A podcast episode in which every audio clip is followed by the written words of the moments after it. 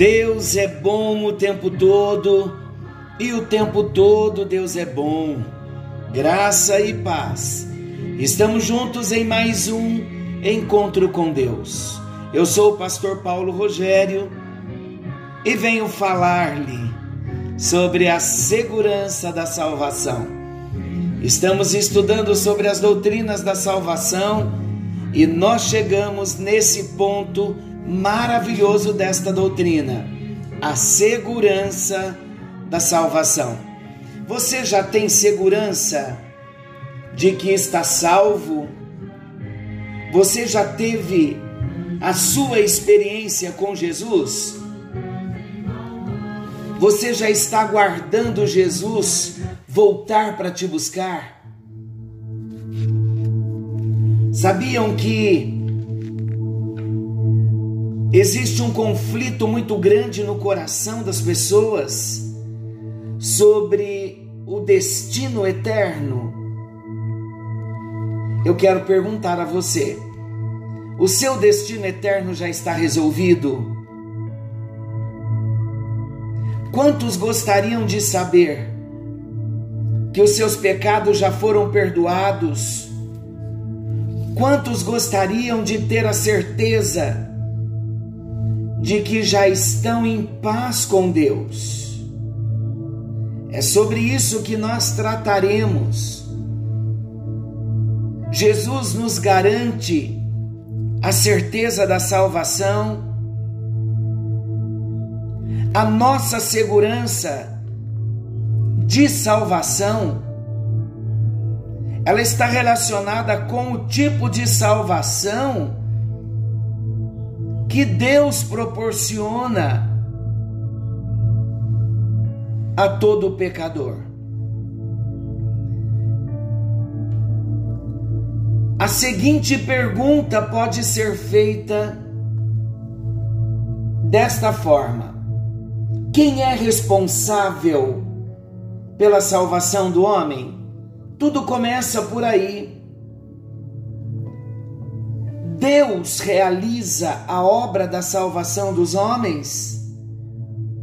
Ou os homens contribuem de algum modo para a sua salvação? A esta pergunta nós já respondemos em todas as doutrinas ligadas à doutrina da salvação. Quando falamos da regeneração, da substituição, quando falamos da imputação, Jesus assumindo a nossa dívida, nos substituindo na cruz. Queridos, quem realizou a obra da salvação dos homens? Deus ou o próprio homem? Quem é responsável pela salvação do homem? Deus ou o próprio homem. Uma coisa precisa ficar evidenciada para nós. Se Deus faz a obra, ele não comete erros e não haverá falha alguma. Mas se o homem deve contribuir com alguma coisa para a sua própria salvação, então poderá perdê-la pela sua incapacidade de cumprir com a sua obrigação e pelos erros que pode vir a cometer. Eu quero dizer a vocês que eu reconheço que este assunto é controvertido e ele tem dividido os teólogos em diferentes escolas de pensamento. Mas juntos nós vamos examinar a palavra de Deus e vamos ver o que a Bíblia ensina a respeito do tipo de salvação que Deus provê e a promessa que ele faz aos homens que recebem Cristo como Salvador pessoal. Como não nos será possível estudar extensivamente essa grande doutrina? Nós vamos apenas tratar do assunto em forma de esboço mas eu acredito que nós diremos o suficiente para despertar a sua vontade de pesquisar por si mesmo as Escrituras, a Bíblia Sagrada, e assim poder descansar na segurança que pertence aos filhos de Deus. Aqueles que ensinam que o homem pode perder a sua salvação, ou mesmo decair da graça, como frequentemente se referem a essa situação, eles apoiam em algumas passagens da Bíblia para sustentar a sua tese. E diversos trechos das Escrituras são usados. E, segundo eu creio, são mal usados para sustentar a doutrina de que o homem pode estar salvo hoje, mas amanhã perder essa salvação. Sendo exigido uma renovação da obra salvadora na sua vida. Este seria um estudo para ser feito separadamente, mas eu posso fazer algumas sugestões sobre o assunto. Em primeiro lugar, vem aquelas passagens relacionadas com o povo de Israel nas quais são avisados que serão separados de Deus se continuarem desobedecendo. Também no Evangelho de Mateus 18, encontra-se a parábola do rei acertando as contas com seus servos. E alguns servos infiéis são banidos da presença do rei. Essa parábola, queridos, não tem o propósito de ensinar que o homem pode perder a sua salvação mas que uma nação pode ser apartada se persistir na desobediência, na descrença e na rejeição do Senhor Jesus.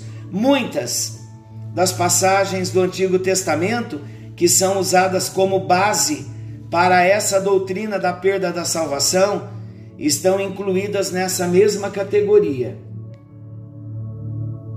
Então, nós vamos estar trabalhando sobre esse assunto. E como eu disse no encontro anterior, esse foi só um exemplo que eu citei, porque nós vamos citar vários exemplos. Então nós vamos nos assegurar, como eu disse ontem, há uma segurança de salvação. Esta é a minha posição. Por quê? Porque é a posição que nós encontramos respaldo bíblico. Qual a posição? O homem que tem uma experiência verdadeira com Jesus, ele não perde a sua salvação. Então vamos começar? Vamos começar então falando primeiro sobre o significado da palavra salvação. Para eu entender se eu perco a salvação ou não, eu preciso entender o significado da palavra salvação. Vamos ver primeiro então no Antigo Testamento. Sotéria, vamos lembrar bem desta palavra. Sotéria é a palavra grega para salvação e ela quer dizer livramento ou preservação. Pode significar também um retorno de alguém para sua casa em segurança, uma garantia de segurança uma segurança contra o perigo. Estou falando do significado da palavra sotéria, salvação no grego, e pode significar também saúde física. Alguém escrevendo a outra pessoa diria: Responda-me a respeito da sua sotéria, da sua saúde, que corresponderia à nossa pergunta: Como está você de saúde? Como você está de saúde? Essa palavra também ela foi introduzida nas escrituras a partir da Septuaginta.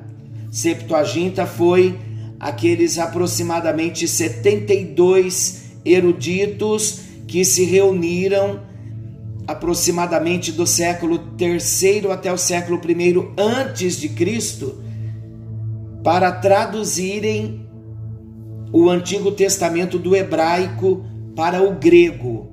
Por isso, da Septuaginta, 72 eruditos que se reuniram nestes séculos para traduzirem a Bíblia do Antigo, no Antigo Testamento, do hebraico para o grego. Então vamos lá. Essa palavra foi introduzida nas Escrituras a partir então da Septuaginta, a Bíblia dos primeiros cristãos, e traduzia a palavra hebraica que queria dizer segurança e certeza. Essa expressão ela aparece em Provérbios 11, 14. Olha o que diz: Na multidão de conselheiros há sotéria, a segurança. Em 1 Samuel capítulo 2, versículo 1, essa palavra também sotéria foi usada no cântico de Ana, quando ela consagrou seu filho Samuel ao Senhor. Olha o que ela diz: A minha boca ri dos meus inimigos, porquanto no meu espírito eu me alegro na tua sotéria, eu me alegro na tua salvação. Na Septuaginta, ainda pode significar libertação de qualquer aflição ou de um inimigo. Foi a palavra usada para descrever o livramento na passagem do Mar Vermelho. Está lá em Êxodo 14:30, esta palavra sotéria. Assim o Senhor livrou Israel naquele dia. Então, esta palavra livrou, este verbo livrou, também é sotéria, no sentido de livramento. Estamos falando do Antigo Testamento. Agora, no Novo Testamento, toda iniciativa da salvação vem de quem? Toda iniciativa da salvação vem de uma pessoa só, vem de Deus. Deus teve toda a iniciativa em preparar a salvação e criar meios e recursos para que a salvação fosse dada ao homem. Deus providenciou tudo para que o homem pudesse receber a salvação. Então, toda a iniciativa da salvação, ela vem única e exclusivamente de Deus. Ele, Deus, ele é a força motriz da salvação do homem. Salvação é o supremo alvo de Deus e o perfeito propósito de Cristo. Olha que maravilhoso! Salvação é o supremo alvo de Deus e é o perfeito propósito de Cristo. A palavra de Deus nos diz: Deus não nos destinou para a ira, mas para a sotéria, para a salvação. Outra referência: Deus quer que todos os homens sejam salvos. A longanimidade de Deus deseja salvar, como também torna possível a salvação. Vamos ver 1 Tessalonicenses, capítulo 5, versículo 9, confirmando o que eu acabei de dizer. Diz assim o apóstolo Paulo escrevendo à igreja de Tessalônica: porque Deus não nos destinou para a ira, mas para alcançar a salvação, a sotéria, mediante nosso Senhor Jesus Cristo. Segunda de Pedro 3:15. Segunda de Pedro, capítulo 3, versículo 15. Olha o que diz. 3:15. Olha o que diz. Antes, santificai a Cristo como Senhor em vosso coração, estando sempre preparados para responder a todo aquele que vos pedir razão da esperança que há em vós. Razão da sotéria que há em vós. Amados, Jesus veio ao mundo para salvar os pecadores. Ele não veio ao mundo para condenar o mundo.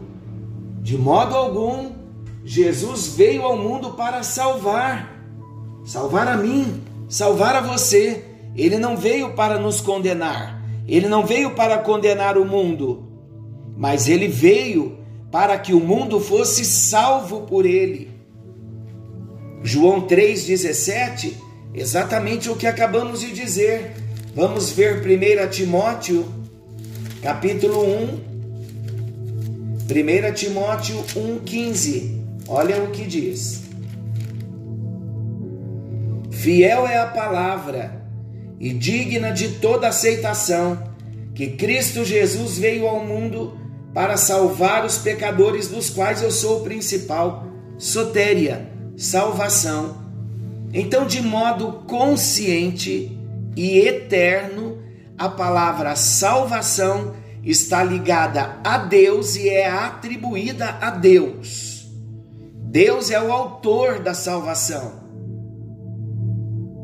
De novo, 1 Timóteo 1,15 Fiel é a palavra e digna de toda aceitação que Cristo Jesus veio ao mundo para salvar os pecadores, dos quais eu sou o principal. Qual é a palavra-chave da nossa doutrina segurança da salvação? A palavra-chave que vamos usar é livramento. Vamos à definição? Vamos estar bem atentos à definição da palavra salvação, entendendo que a salvação é o alvo principal das mensagens bíblicas. Olha o que a Bíblia nos revela. A Bíblia nos revela a palavra da salvação. Olhem, se tratando da Bíblia como a revelação da salvação. Não estamos dizendo que a salvação é o alvo principal das mensagens bíblicas? Então a Bíblia, ela é a palavra da salvação. As boas novas do consentimento de Deus para com o homem. Vamos ver Atos capítulo 13, versículo 26. Agora nós vamos começar a ler vários versículos da Bíblia. Atos 13, 26 diz assim: Irmãos, descendência de Abraão, e vós outros os que temeis a Deus, a nós nos foi enviada a palavra desta salvação. Efésios 1:13. Estamos falando que a Bíblia Sagrada é a palavra da salvação. Efésios 1:13. em quem também vós, depois que ouvistes a palavra da verdade, o evangelho da vossa salvação, tendo nele também crido, fostes selados com o Espírito Santo da promessa. Então nós começamos a falar sobre a definição de salvação e já estamos entendendo que há uma segurança para nós na salvação a salvação que Deus preparou para nós, a salvação que Cristo conquistou na cruz do Calvário, e estamos dizendo que a palavra de Deus, a Bíblia Sagrada, ela é o livro da revelação da salvação. Senhor, nós oramos agradecidos, porque entendemos o plano da salvação, e esse plano da salvação é entendido porque temos uma palavra revelada, uma palavra escrita, a Bíblia Sagrada.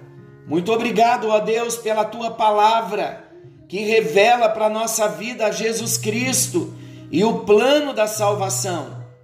E é dentro da própria palavra que nós vamos descobrir que há segurança na salvação.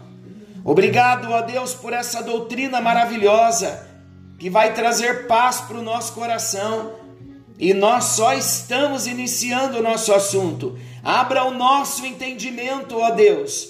Abra o nosso entendimento para que a tua palavra venha cair no nosso espírito e todo e qualquer homem e mulher de Deus que tenha dúvida a respeito da sua salvação, que possa se assegurar de que se teve uma experiência verdadeira de novo nascimento, há uma segurança de que estamos salvos em Ti. É a nossa oração no bendito e precioso nome de Jesus, aquele que vive e reina para todo sempre. Amém. E graças a Deus. Graças a Deus. Que a benção do Senhor venha nos alcançar. E olha, não se esqueça, em Cristo Jesus, pelo sacrifício dele na cruz do Calvário, podemos ter a segurança desta tão grande salvação, deste tão grande sacrifício, deste tão grande sofrimento de Jesus na cruz do Calvário. A salvação é real, a salvação é eterna, a salvação é segura. Que o Senhor te abençoe, que o Senhor te guarde. Querendo o bondoso Deus, amanhã estaremos de volta nesse mesmo horário com mais um encontro com Deus. Forte abraço, fiquem com Deus e até lá.